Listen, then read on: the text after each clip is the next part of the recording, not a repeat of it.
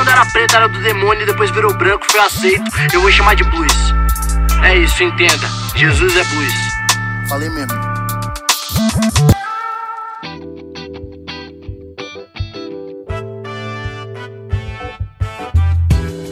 Salve meu povo!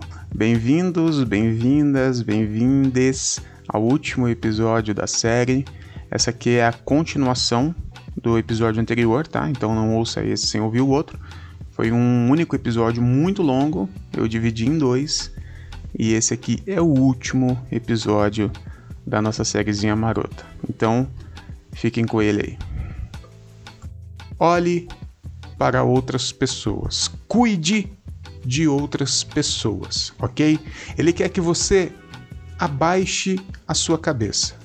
Em vez de ficar olhando para o céu, procurando anjo, tentando ver Deus, ele quer que você converta o seu olhar em direção do outro, em direção do pobre, em direção do oprimido, em direção daquele que não tem ninguém que fale por ele, que defenda ele, que não tem ninguém que faça algo por ele. A ideia de Jesus é que você se converta ao outro, se converta ao pobre, ao necessitado, à viúva, ao estrangeiro, ao órfão, à prostituta, ao, ao aquele que está preso. Essas são as pessoas que Jesus está falando. Se converta a elas, ok? Se converta a elas, é isso. Não converta pessoas para minha religião, porque nem religião eu tenho. É isso que Jesus está falando. Aqui no versículo 21, não, ou melhor, no capítulo 21 do Evangelho de João, fala o seguinte no versículo 25: Jesus fez também muitas outras coisas. Se cada uma delas fosse escrita, penso que nem mesmo no mundo inteiro haveria espaço suficiente para os livros que seriam escritos. É lógico que João dá uma forçada aqui, né? Usa uma hipérbole. É, mas o que João tá falando assim, cara, Jesus fez muita coisa, tá? Jesus não passou a vida dele fazendo só isso aí que a gente escreveu, não. Isso aí é só uma biografia. Tá? Jesus fez muitas outras coisas. E no capítulo 20, né, no versículo 30, é o seguinte: Jesus realizou na presença dos seus discípulos muitos outros sinais miraculosos, que não estão registrados neste livro, diz o João. Mas estes foram escritos para que vocês creiam que Jesus é o Cristo, o Filho de Deus, e crendo tenham vida em seu nome. E João finaliza a sua fala, finaliza o seu evangelho, finaliza a sua biografia dessa forma, ok? O que João está falando é que tudo o que Jesus fez que tudo o que foi escrito por ele e que também foi escrito por mais três pessoas no mínimo, tudo isso é para que nós, eu e você, né, muito tempo depois dos acontecimentos, pudéssemos ter acesso, pudéssemos ter acesso a essas coisas maravilhosas que foram ditas e feitas por Jesus. Essas biografias que foram escritas, né, esses quatro caras que escreveram, eles, eles nos deram a oportunidade de saber o que aconteceu dois mil anos atrás com este cara que não é só uma referência para nós, né? Que não é só um estilo de vida, mas é o próprio Deus encarnado. Ou seja, né? Lembrando o que a autora de Hebreus diz lá no capítulo 1, né? Que o Filho é a expressão exata do caráter de Deus. Ou seja, o que nós podemos saber sobre Deus? Está no Antigo Testamento? Está nas cartas do Paulo? Está em Apocalipse? Está onde? O que nós podemos saber sobre Deus está exatamente aqui, nesses quatro evangelhos. É por isso que o Mateus, o Marcos, o Lucas e o João escreveram, relataram essas coisas para que eu e você hoje possamos ver, ler, compreender e tentar de alguma forma viver dessa forma. Né? Quando João fala para que vocês tenham vida em seu nome, e aqui é, é, a última é a última vez que eu faço isso, né? e racionalizo algo que talvez a gente tenha espiritualizado. João não está falando que você vai ler os evangelhos para que você seja salvo, né?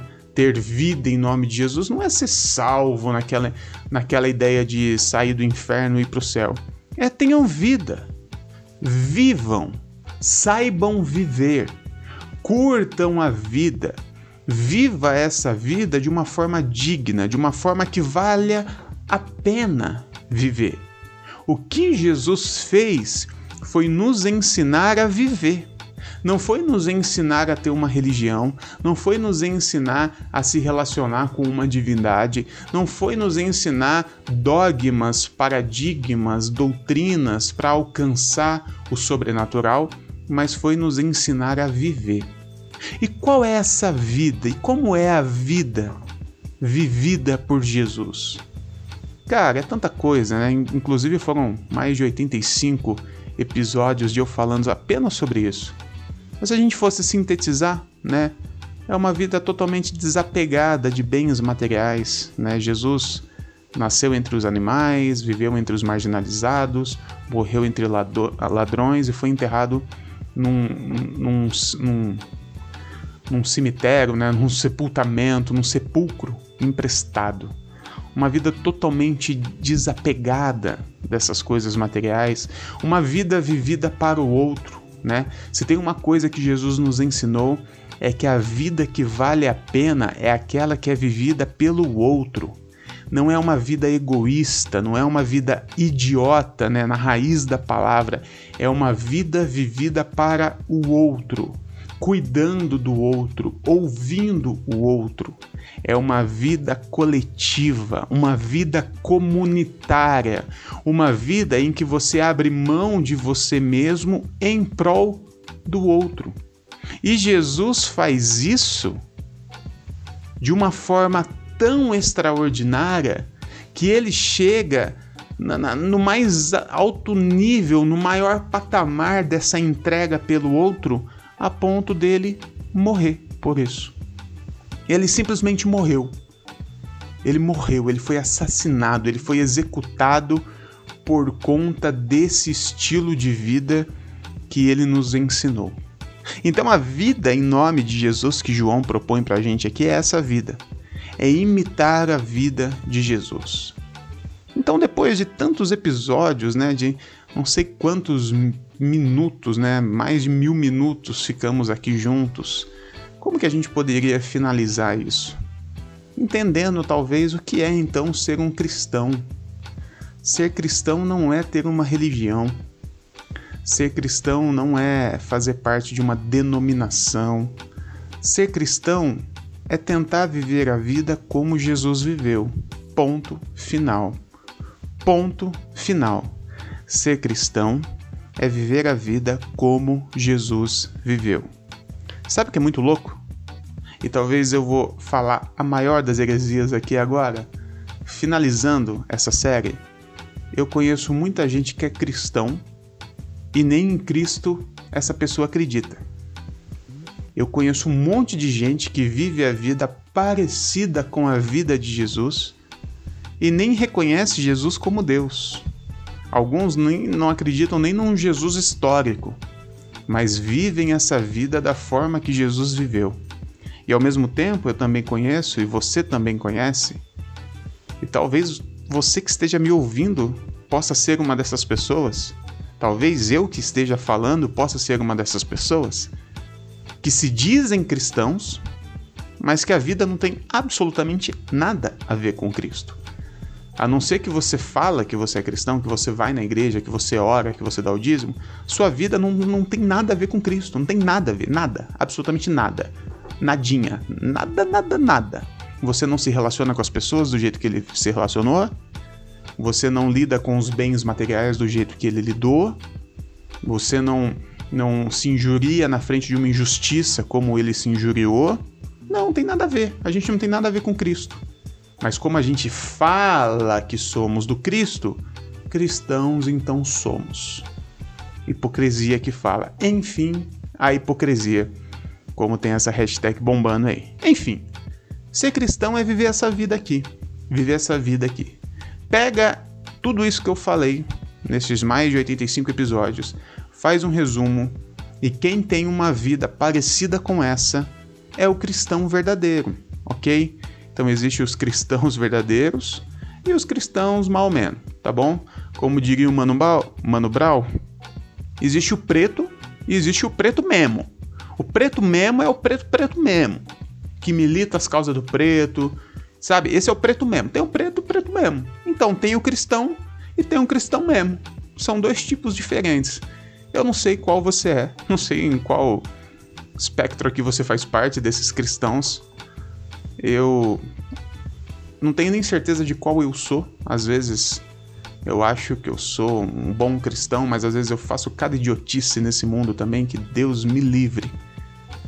A minha oração, então, a minha torcida é para que eu e você juntos a gente possa ser cristão mesmo, crente mesmo, aquele que imita Jesus mesmo, aquele que vê Jesus fazendo e tenta fazer igual, independente de qualquer coisa.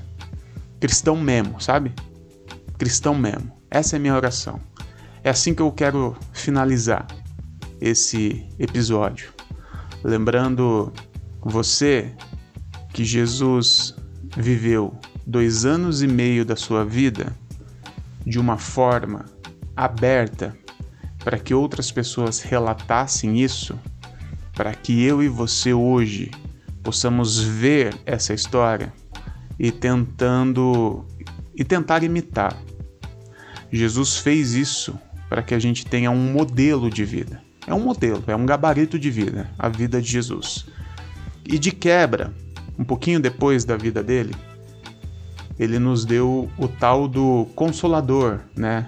O tal do conselheiro, aquele que nós chamamos de Espírito Santo ou Deus Espírito, que foi entregue a nós para nos ajudar a viver a nossa vida dessa forma. Então nós temos um gabarito, nós temos um modelo e nós temos um conselheiro, um consolador. Nós temos o modelo, nós temos o estilo proposto e temos a presença divina com a gente, nos, nos ensinando ainda mais, nos ajudando, nos aconselhando, nos consolando a viver igual. É isso que nós temos hoje. É tudo o que nós temos hoje. É a única coisa que nós temos hoje. É isso. E eu espero que todos esses áudios, que todos esses episódios, toda essa leitura, todos os textos, todas as brincadeiras, todas as, as piadinhas, tudo isso de alguma forma nos ajude a viver a nossa vida um pouco mais parecida com a vida do Jesus, o negro Nazareno.